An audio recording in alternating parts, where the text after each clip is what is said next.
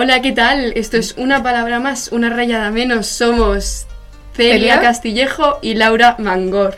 ¿Qué es esto? No lo sabemos realmente ni nosotros Literalmente, ¿qué es esto? Mm, estamos un poco improvisando, bueno, no. Es un poco raro. No, a ver, no es una improvisación, pero es mm, seguir nuestra pasión, ¿no? Más que nada, que es el periodismo. Es decir, sí, un Sí, poco ¿no? eso, Vale. el hablar de cosas que nos gustan, nos sentimos cómodas Sí. y con totalmente libertad, ¿no? Sí, la explicación básicamente yo diría que es cada programa, va a ser 20 minutitos aproximadamente, cada programa será una palabra, hoy es comienzos, y a partir de esa palabra eh, la explicaremos como nosotras bien podamos, eh, a veces Y se- traeremos a sí. personas, Y se desarrollará el programa un poco alrededor de esa palabra. efectivamente, y así nosotras, pues con una palabra más tendremos pues lo que viene a ser una rayada menos, una explicación más, ¿no? Pues comienzos, ¿no? Mm, ¿Cómo lo ves? Uf, comienzos. Primero, que vamos, es decir, los comenzamos este viernes sacando esta cosa, si todo está bien. No, cosa va por a no, salir este viernes. por no decir otra cosa. Comienzos, comienzos es Oye, algo. yo estoy muy ilusionada, Sí, ¿eh? Me yo también. Una iniciativa muy buena.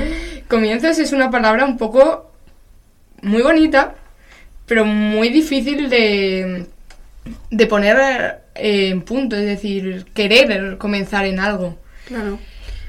Eh, comienzos, eh, vamos a darle así un poco duro, ¿no?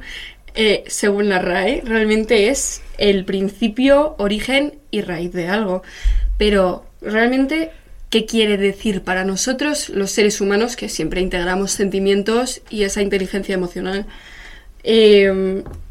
¿Cómo hemos acabado en esta mesa juntas? ¿Cómo fue el comienzo? Buah, nuestro comienzo. Nuestro comienzo. Día que fue 9 de septiembre o algo así, ¿no? 15 de septiembre, no, ¿no? tan lejos no. 10 de septiembre, 15 creo, por ahí, ¿no? Un lunes, cuando empezamos la carrera, periodismo, y empezamos en el salón de actos de la facultad. Madre mía. Nos sentamos juntas. Sí, sí, sí. con más gente de nuestra clase y demás, pero fue como al lado. Yo me acuerdo a Laura un tanto nerviosa, diciendo, va, yo hablo mucho, ¿eh? Y yo, yo estaba súper nerviosa, yo soy una persona muy tímida, entonces cuando estoy nerviosa o hablo mucho o no hablo. Sí. Y en ese momento es, era no hablar, un poco era como sonreír, Literal. reírme por dentro y no saber qué decir. Literalmente fue básicamente esto de las relaciones del 90-10. Pues yo hablaba el 90% y ella el 10%. O sea, yo estaba. Buah, yo es que estoy muy nerviosa. Soy una persona que habla mucho. O sea, no te preocupes, soy así y tal, no sé qué.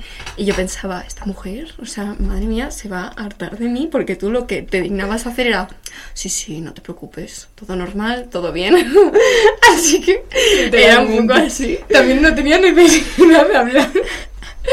A ver, también hay que contar que nosotros empezamos como en un grupo ya hecho, entonces era como, no éramos solo nosotras hablando, entonces era como, no tenía la necesidad yo de hablar. Bueno, poco se habla también de los comienzos de la facultad en sí, de llegar, no conocer absolutamente nada, bajarte del metro y Bueno, decir, ¿dónde estoy? Yo, he- yo, yo Sí. es decir, somos de Madrid, pero yo- a mí me pasó que yo tuve que escribir a mi, mi mejor amiga para decirle, oye, ¿cómo se va? Es decir, yo bajé de Ciudad Universitaria en metro y dije, no sé para dónde es. La gente iba para la derecha y dije, pues no sé para dónde será. Pues será para la derecha, me tuve que poner Google Maps. Yo, yo también, pero lo mejor es que bajas del metro y pone un minutito para llegar, así Sí, que dices, sí. bueno, vale, no estará muy lejos. No, ya, pero llegar y el comenzar a hablar con la gente que va a ser tus compañeros durante el año fue como raro. Yo dije, sé que hay un grupo ahí que son mis compañeros porque mandaron una foto por el grupo. Y, y dije... Y fue como raro. Aproveché Sí. que unas chicas preguntaron y ya... ah, eh, típica pregunta que preguntas otra vez que ya han preguntado, pero tú vas a preguntar otra vez porque tienes... Cositas de los comienzos, eh, Mm. pero es que no solamente en la universidad, o sea, yo el año pasado estuve trabajando y el comienzo, bueno, es que el comienzo para mí realmente empieza mucho antes del comienzo temporal, es decir, No el comienzo ya no solo de ir al sitio, es decir, el comienzo de cuando te apuntas a algo, por ejemplo, con un voluntariado y demás. El comienzo cuando ya em- te apuntas, ya sabes que vas a comenzar algo, entonces ya empiezan los nervios, el decir, uy, ¿dónde me he metido? Claro, o sea, al final eh, la universidad, por ejemplo, a mí no fue una elección muy difícil la carrera porque fue vocación pura y dura, hablando de comienzos. Mm, yo vi lo que era el periodismo y me enamoré y lo mismo sé que pasó contigo. Y al final, esta es una carrera súper vocacional. Y la cosa es eso, que el comienzo está mucho antes del primer día de facultad, ¿no? El comienzo está cuando descubres, cuando yo descubrí el puesto de trabajo aquel y el primer día y la preparación de, de- de- de ir ahí a un sitio desconocido. El descubrir. Yo creo que todo comienza, todas las fases comienza el momento que descubres la cosa que vas a hacer. Es decir, el comienzo cuando descubres eh, que hay un voluntariado en X sitio. O hay X carrera. O puedes irte a no sé dónde. Eso ya es comienzo porque ya empiezas tú a buscar, a, a empezar siempre va como eh, seguido de unos nervios. Y esos nervios se dan desde, yo creo que desde el primer momento. Claro, al final hay una cosa de la que muy poco se habla y es que al final todos estamos muy nerviosos, pero como que nadie nunca quiere decirlo en absolutamente todos los ámbitos. O sea, mismamente en el trabajo, si tienes que hacer una presentación para un salón de actos, eh, vamos a ver, me estás contando el típico que viene y te dice, no tengo nervios. En un No, examen. No, en un examen. El Es típico decir- que entra y dice, esto está hecho. No. Yo eso, chicos, no, yo soy de que escribir a la gente diciendo "Oh, estoy muy nerviosa, vamos a seguir para adelante, ¿no? Pero yo soy muy de ponerme muy nerviosa por el miedo de los comienzos, es decir, el miedo, siempre hay un miedo y ese miedo a veces es positivo o negativo, hay muchas veces este miedo negativamente se ve en no apuntarte a cosas por miedo a empezar. Yo creo, a mí me ha pasado de no apuntarme a X cosas o eh, esperar apuntarme a algo por no por no conocer a la gente, por comenzar en un sitio totalmente nuevo, totalmente distinto, diferente. Y ese es el miedo que dices tú, uff. Y yo creo que muchas veces paramos de hacer cosas por el miedo de comenzar. Claro, es que esa es otra cosa que está muy... Es un poco tabú, ¿no? El miedo al comienzo, pero en absolutamente todos los ámbitos es enorme y... mm, o sea, es lo que tú dices, el no apuntarte. Eh, yo me acuerdo la primera vez que fui monitora, que a mí me dijeron, oye, tal, vente de monitora, tal. Y yo digo, y voy a estar al cargo de unos niños. O sea, que no sé ni cuidar de mí misma por ahora. Bueno, a día de hoy sí, pero cuando empecé no. Y dices, eh, ¿cómo? O sea, perdón. Y al final el miedo te paraliza muchísimas veces en un montón de ocasiones y dices, y yo mm, estoy perdiendo un montón de oportunidades en la vida porque al final tengo miedo. Hay que quitar ese miedo. Pero en cosas que están muy normalizadas y no se normaliza ese miedo. Hay mucha gente, el miedo a salir por primera vez de fiesta. Mm. Eh, hay casos que lo tienes como más interiorizado, fiestas de pueblo y demás son como más... Pero el salir en una ciudad por primera vez, tienes ese miedo de decir, ¿a dónde voy? ¿Cómo voy a volver? ¿Cómo no sé qué? ¿A qué hora voy a volver? No me acordaba. Yo, eso es del miedo de decir, ¿y cómo vuelvo yo a las 3 de la mañana? No voy a tener a mi padre recogiéndome. Y luego te das cuenta que existen aplicaciones muy buenas para volverte. o Las cosas cuales así, no ¿no? vamos a mencionar porque no están patrocinando, así que... Pero pocas cosas así, no se tiene interiorizado. Y no sé, yo un miedo de comenzar, por ejemplo, más fuerte, aparte de empezar la universidad, bueno, en los campamentos. Cuando empiezan los campamentos, ¿no? Yo he ido solo una vez en mi vida, ¿no? Pero yo el miedo, el nerviosismo que tuve en el camino de mi casa hasta el pueblo de Ávila donde era, yo lloraba. Que tenía 15 años, sí, pero yo lloraba porque yo decía, ¿dónde me voy a meter? Llorar es sano, ¿eh? Eso es otro tabú que aquí nunca se, se Pero normaliza. ¿eh? literalmente, yo lloraba diciendo, ¿dónde me voy a meter tal? Luego eran otras dos chicas más, en el campamento eran todos chicos y otras dos chicas más, bueno, en el grupo de mayores, y fue de las mejores experiencias que ha habido. A ver, si es que si yo soy sincera, yo no he ido de campamento sin ser monitora. O sea, yo he ido a la granja escuela con el colegio, he ido a actividades de fines de semana, em, pero no he ido nunca de, de campamento de niña, he ido de monitora directamente. Y también da miedo. Da Porque mucho miedo, da- ¿no? además, ay, me acabo de acordar, me tocó en mitad de tiempo de corona, era el 2021 o así, no 2020 incluso, no estoy segura. Y teníamos que hacernos todos una prueba. El miedo a que saliésemos positivos después de habernos preparado todo el campamento Eso, eso es otro. Eh, bueno, es que, bueno, el miedo de la pandemia. El, el empezar. El miedo de la incertidumbre. pandemia. Más de miedo era incertidumbre de cuando comenzaba. Eso también es un comienzo. Es decir, yo me acuerdo felicidad cuando dijeron no hay clase. Uf, vale. sí.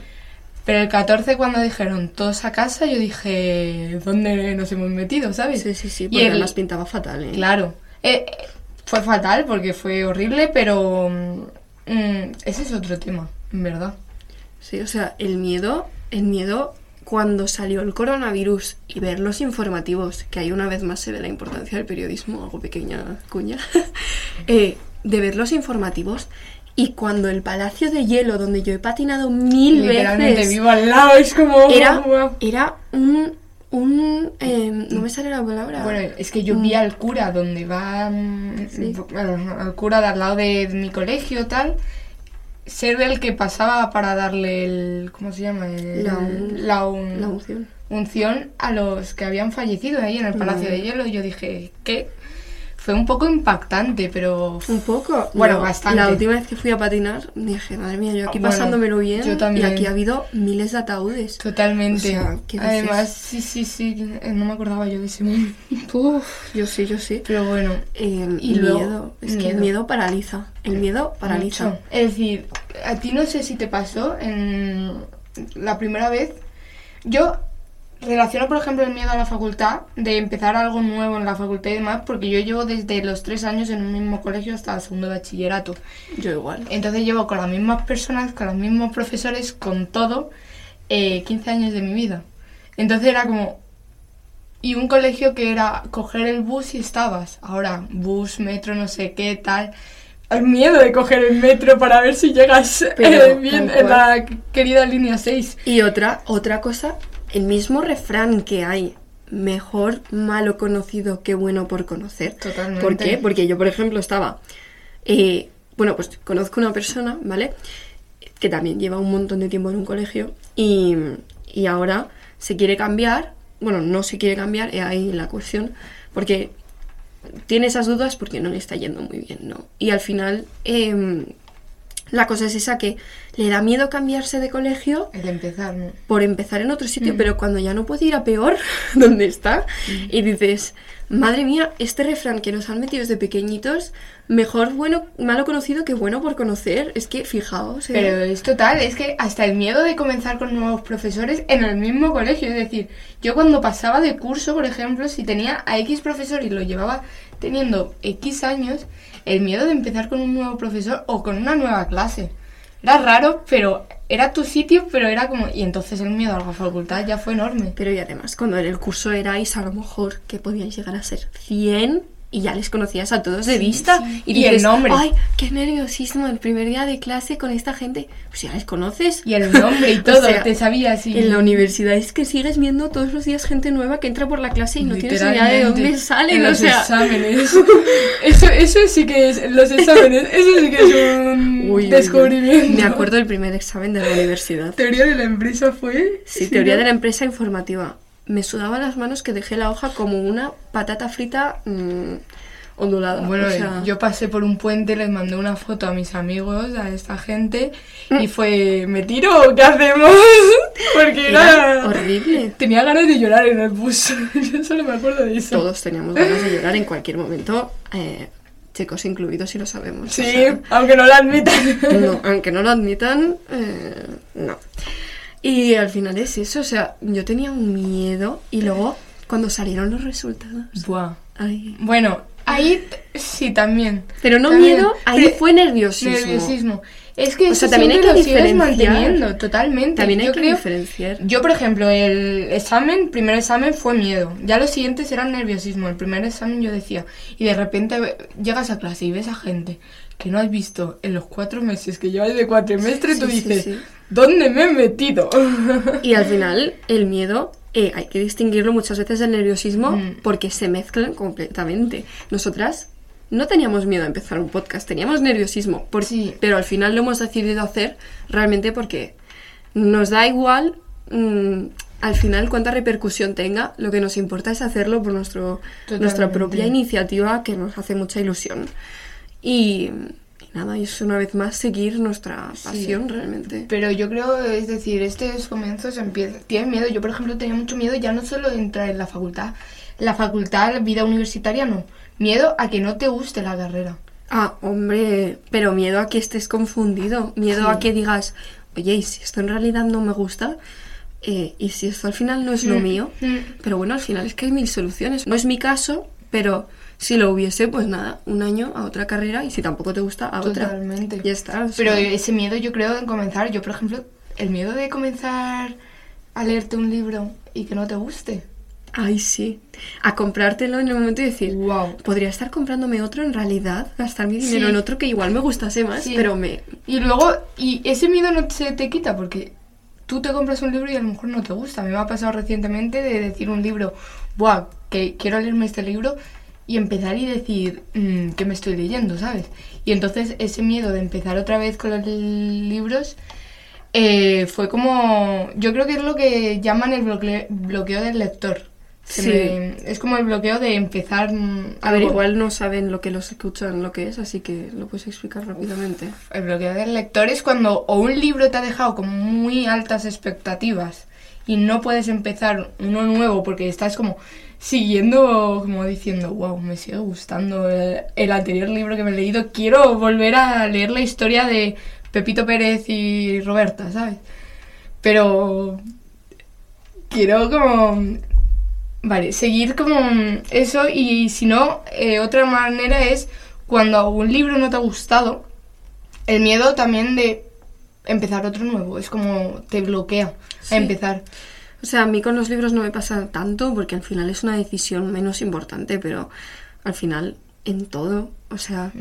el miedo en el examen de conducir. Ay, bueno, madre mía. Lo hemos pasado todavía.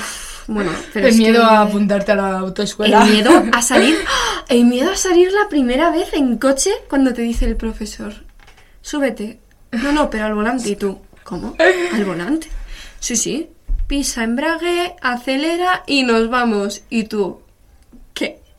Nadie te prepara para eso. Pero luego, en el parón de la pandemia, yo me he dado cuenta que cosas que ya habías normalizado, comenzado a hacer, montar al avión, en avión.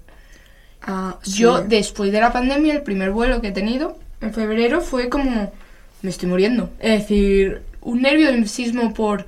Y sabes lo que es, pero es comenzar otra vez de nuevo, comenzar a viajar. Entonces, yo creo que la pandemia ha sido como un parón que nos ha hecho como comenzar muchas cosas de nuevo.